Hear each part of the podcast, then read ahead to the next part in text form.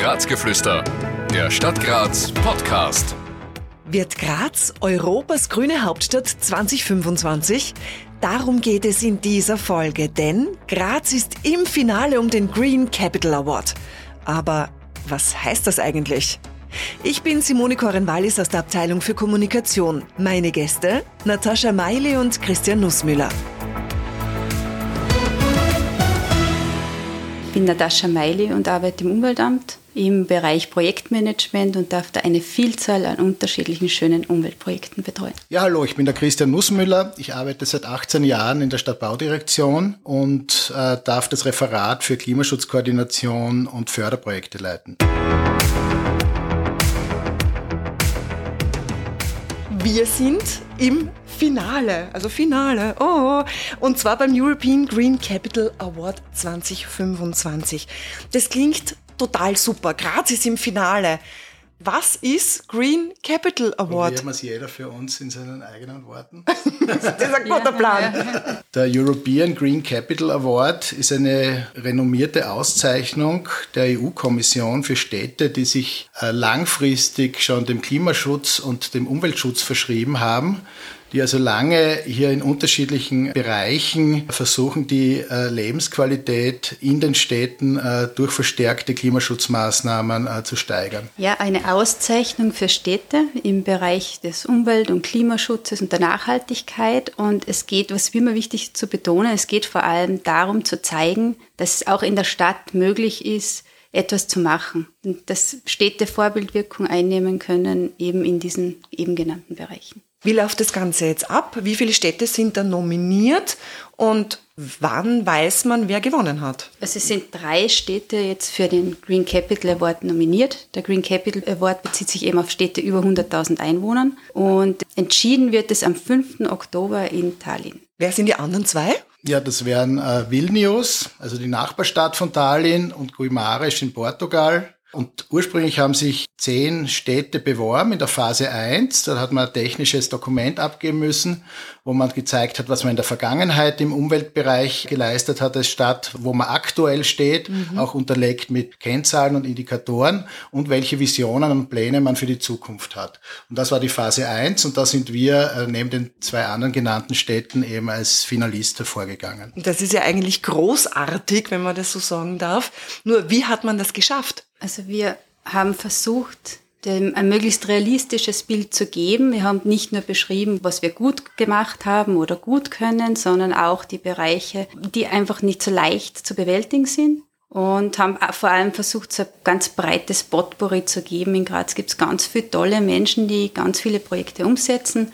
Und wir haben uns bemüht, möglichst viel von diesen Aktivitäten da schon hineinzuschreiben. Ganz konkret waren das die Bereiche eben Luftqualität, Wasser, also wie schaut's mit Trinkwasserqualität, mit Abwassermanagement aus, Hochwasserschutz beispielsweise, dann Biodiversität, grüne Infrastruktur, wie schaut's mit der Abfall- und Kreislaufwirtschaft bei uns in der Stadt aus, wie schaut's mit dem Lärm aus, welche äh, Maßnahmen setzt die Stadt Graz bei Klimawandelanpassung, aber auch bei Klimaschutz generell. Und dann hat man noch die Möglichkeit gehabt, vier Best- oder Good Practice-Beispiele mhm. aus Graz vorzustellen aus diesen Bereichen. Und das haben wir offensichtlich nicht so schlecht hingekriegt.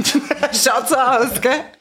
Wie stehen jetzt die Chancen für uns? Rein geografisch schaut es für uns recht gut aus, weil die Städte eh in der ähnliche Lage haben wie die Stadt 2023 und 2024. Aber ich glaube, wir wissen ehrlich gesagt nicht, wie die Bewertung war vom mhm. technischen Bericht weil das Ganze wird mit einem Punktesystem bewertet und es wird eine Überraschung werden. Also. Aber die Chance lebt. Ich sehe es auch so. Äh, die einzige Stadt in unserem Nahbereich, die in den letzten Jahren diesen Titel einheimsen konnte, war Leibach. Vor sechs Jahren, glaube ich, oder so. Und es geht in der EU auch immer wieder, wie du richtig gesagt hast, Natascha, um die geografische Verteilung. Du kannst nicht sozusagen die nur auf eine Ecke der EU konzentrieren, sondern man muss schon einen Ausgleich auch schaffen. Da haben wir, glaube ich, den Vorteil, dass wir als, als Stadt Graz doch traditionell immer schon das Tor nach Südosteuropa waren. Und es geht da auch darum, ein Role Model zu sein für andere Städte, die dann mehr oder weniger hier diese Wege einschlagen, strategisch auch, aber in der Umsetzung in den Umweltbereichen wie die Stadt Graz. Und da könnten wir viel Gutes herzeigen, sozusagen. Als Vorbild. Als Vorbild, oder? ja. Was bedeutet das jetzt allein für die Stadt Graz, dass Graz im Finale ist und vielleicht dann sogar gewinnt? Was bedeutet das? Ich glaube, wir können jetzt schon sehr stolz sein, dass wir es so weit geschafft haben, von allen äh, Städten in Europa quasi unter die ersten drei gerankt zu werden.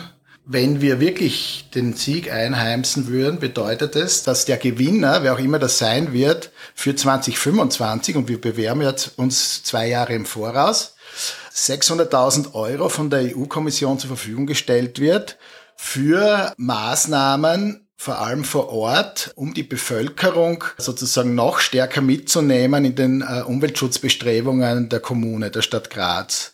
Und in unserem Fall ist es so, dass wir das sehr eng vernetzen mit dem existierenden Klimaschutzplan Graz, wo in den nächsten Monaten auch sehr stark eine Bürgerbeteiligung starten wird.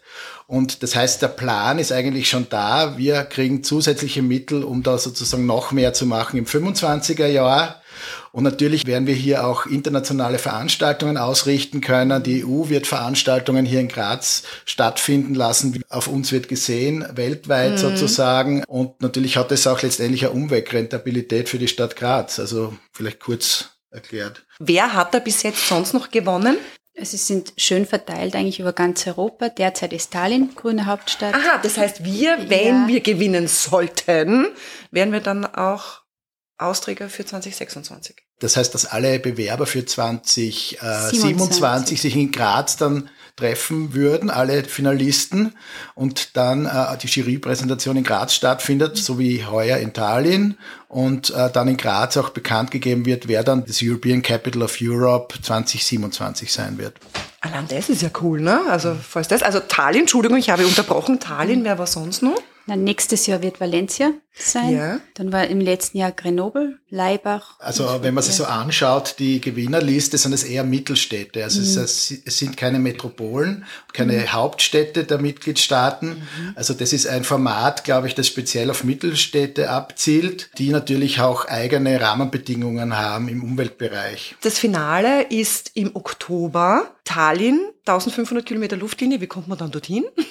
das ist doch das ist der nächste Gretchen, Weg. Das ist die Gretchenfrage. Wir sind natürlich angehalten, möglichst klimaschonend ja, zu reisen. Wir sind natürlich jetzt gerade bei der Reiseplanung, logischerweise, unter anderem.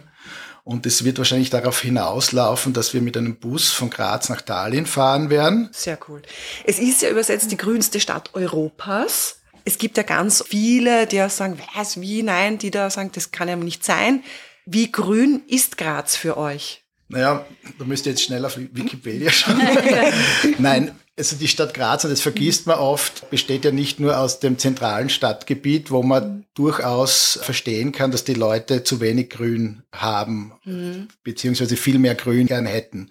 Sie besteht natürlich auch aus einem Ring, mehr oder weniger, zumindest auf, in drei Himmelsrichtungen, im äh, Westen, im, im Norden und im Osten von einem Grüngürtel, wo mehr, mehr oder weniger Bebauungsverbot herrscht. Das zählt natürlich auch mit, weil es auf Grazer Stadtgebiet liegt und weil es eine grüne Lunge ist, die sozusagen hier durch Luftströmungen, mikroklimatische Verhältnisse auch dafür sorgt, dass es erträglich ist im Sommer mhm. beispielsweise in der Stadt. Klar ist aber auch, dass wir noch viel mehr Grün brauchen werden es läuft ja schon eine äh, Begrünungsoffensive. Es werden Bäume im Straßenraum gepflanzt. Auch beim neuen Dummelplatzkonzept wird verstärkt darauf geschaut, dass mehr Bäume quasi in der bebauten Stadt äh, sind, um eben auch hitzemildern dann vor allem in den heißen Tropentagen und Tropennächten äh, im Sommer zu wirken. Auf jeden Fall geht Grün für mich über Bäume und Pflanzen hinaus und ich bin auch inzwischen schon 17 Jahre bei der Stadt Graz und im Umweltamt und ich habe so viele Menschen kennengelernt, die sie eben für Nachhaltigkeit einsetzen in unterschiedlichsten Bereichen und das ist eigentlich meine Definition von grüne Hauptstadt, mhm. sind diesen vielen handelnden Personen im Wirtschaftsbereich, auf den Universitäten, dann ganz viele Leute, die Geschäfte aufbauen und ähnliches. Also wir haben ganz viel Grün eigentlich in der Stadt das vielleicht jetzt nicht direkt mit Bäumen so assoziiert mhm. werden kann. Und letztendlich muss ja auch jeder persönlich seinen Beitrag leisten. Das muss auch jedem bewusst werden, immer stärker. Wenn wir von Klimaschutz reden, nimmt es nicht irgendwer anderer, ein Dritter uns ab, sondern jeder muss in seinem eigenen Privatbereich Handlungen setzen, die dazu führen, dass weniger CO2 in die Atmosphäre gelangt. Mhm. Da kann ich auch ganz viele Folgen vom Stadt Graz Podcast schon empfehlen, die wir schon aufgenommen haben dazu. Ähm, am Ende von so einer Podcast-Folge frage ich eigentlich ganz, ganz äh, oft, was wünscht ihr euch für die Zukunft? Und ich glaube, die Antwort ist da ziemlich eindeutig, oder? Dass wir im Oktober als Gewinn Auf alle Fälle, ja. zurückkommen, Ja. oder? Ja, und dass dieser Spirit quasi dann übergreift, dass die Leute wieder so motiviert sind, weil es ist kein einfaches Thema. Man stoßt oft an Grenzen und das einfach wieder so mit Motivation und so, dass wir so Flamme entzünden können. Graz steht oft besser da, als die Menschen es wahrnehmen. In manchen Bereichen, wie beispielsweise im Umweltbereich, vieles ist selbstverständlich, dass wir sauberes Trinkwasser haben, äh, dass der Kanal funktioniert und nicht beim Starkregen das wieder in die Mur schwemmt, etc. etc. Da gibt es viele Beispiele. Nur wir in der Verwaltung sind ressourcenmäßig natürlich so aufgestellt, dass wir, dass wir relativ wenig Möglichkeiten haben, hier das an die Öffentlichkeit zu tragen. Und ich glaube, es ist für alle Grazerinnen und Grazer, ne, auch zu sehen, hey, das macht Mhm. die Stadt. Die grünste Stadt Europas, zumindest unter den drei Finalisten. Ich glaube, allein das hat schon sehr viel bewirkt, oder? Man könnte erwarten, dass mit diesem äh, Gewinn, den wir uns erhoffen, das Thema natürlich noch mehr Drive bekommt und noch mehr in die Köpfe der Leute kommt. Also es ist, es ist sehr stark, glaube ich, mit dem Thema Bewusstseinsbildung verbunden. Ja. Und ich glaube, das Gute an dem Preis, das Positive zu zeigen. Weil über die Probleme, gerade wir Österreicher reden sehr gern über die Probleme und meistens nur über die Probleme, aber wir zeigen jetzt einfach mal das, was gut funktioniert und was positiv läuft. Und das ist einmal wirklich eine schöne Sache. Graz. Die Stadt meines Lebens. Nächstes Mal machen wir eine akustische Reise. Und zwar in den Schlossberg und in den Uhrturm hinein. Wir hören uns. Ich freue mich. Ein Podcast der Stadt Graz 2023. Alle Rechte vorbehalten.